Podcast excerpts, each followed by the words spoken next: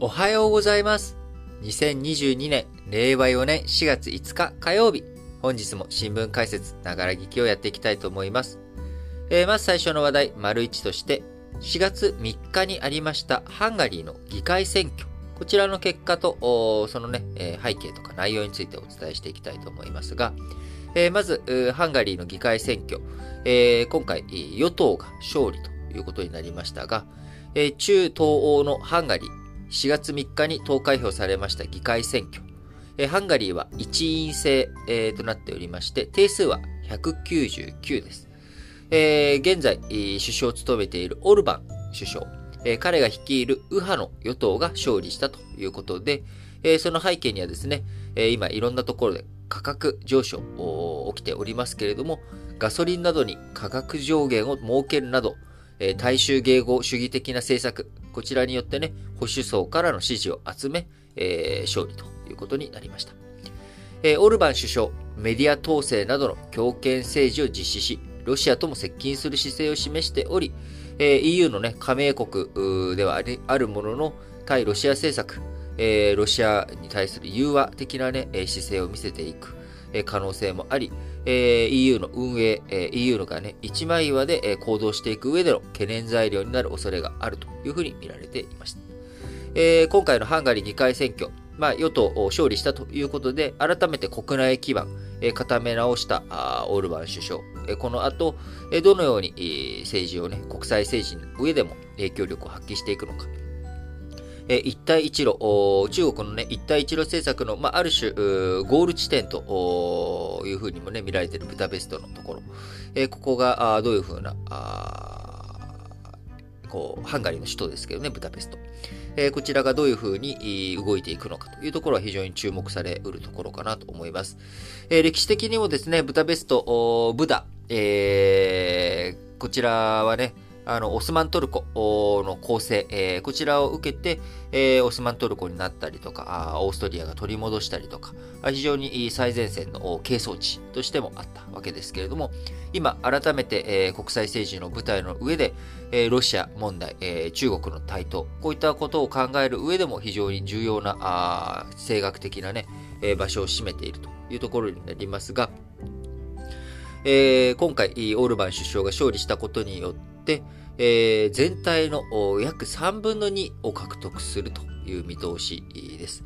えーオルバン氏、2010年から4期連続で、えー政権運営を担うことになり、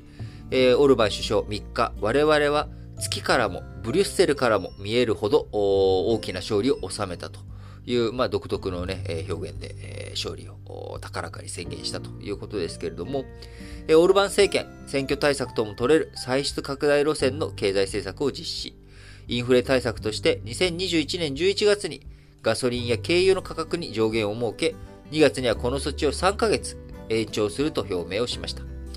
また、今年2022年に月額最低賃金も前年比約2割増やすことで労働組合などと合意したということです。一方、企業の税負担の軽減も進めているということで、ハンガリーの2月の失業率は、EU 全体の6.2%を下回る3.7%と、非常にね、経済状況、実感としても、市民、有権者、経済、好調だという実感を持つ人たちが多いということになっております。え保守層からしたらですね、えオルバン首相、えー強権的な姿勢見え受けられるものの、えー生活に安定をもたらす強いリーダーに移っているということです。えーまたこういったね、国内で、え強いリーダーを示す一方、え EU との関係においてもですね、近年圧力が生じているということで、直近ではロシアやあウクライナ、こちらをめぐる外交でね、すれ違いが生じているということになっておりますけれども、さてさて今後どうなっていくのかというところだと思いますが、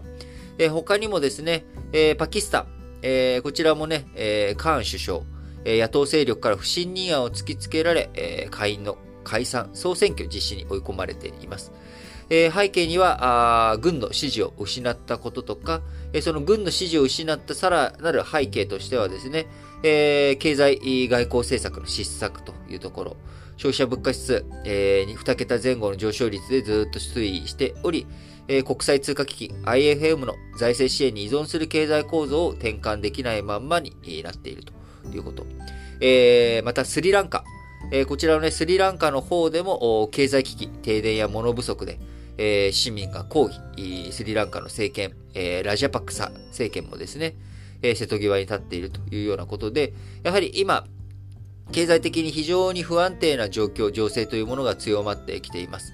えこれがね、そのまんま強まっていくと、舵取り、間違えるとですね、え国内の経済、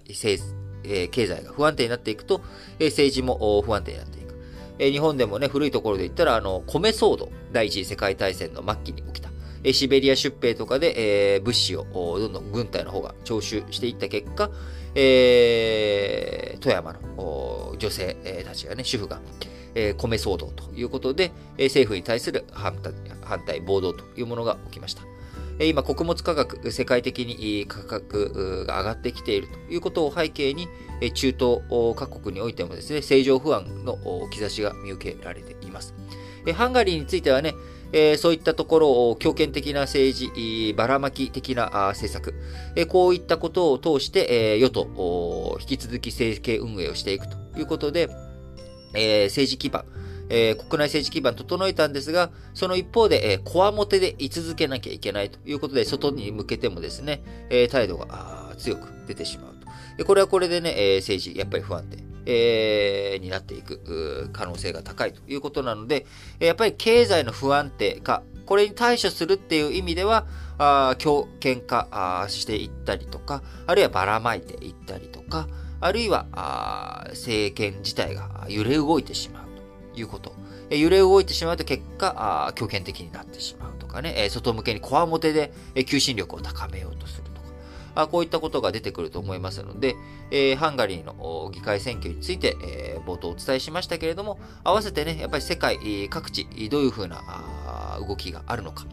えー、民主化を求める声とかもね、強権的なところで、えー、上がっていって、えー、衝突になっていったりとか、やっぱり目先のね、食料が足りない、えー、食えない、っていう状況。これが、えー、革命とか暴動を引き起こしていく大きな原動力となっていくわけですから、えー、そのあたりについてやはり目配りをしていく。えー、世界、どういう風になっていくのか、しっかりとね、え引き続き見ていきたいなと思います。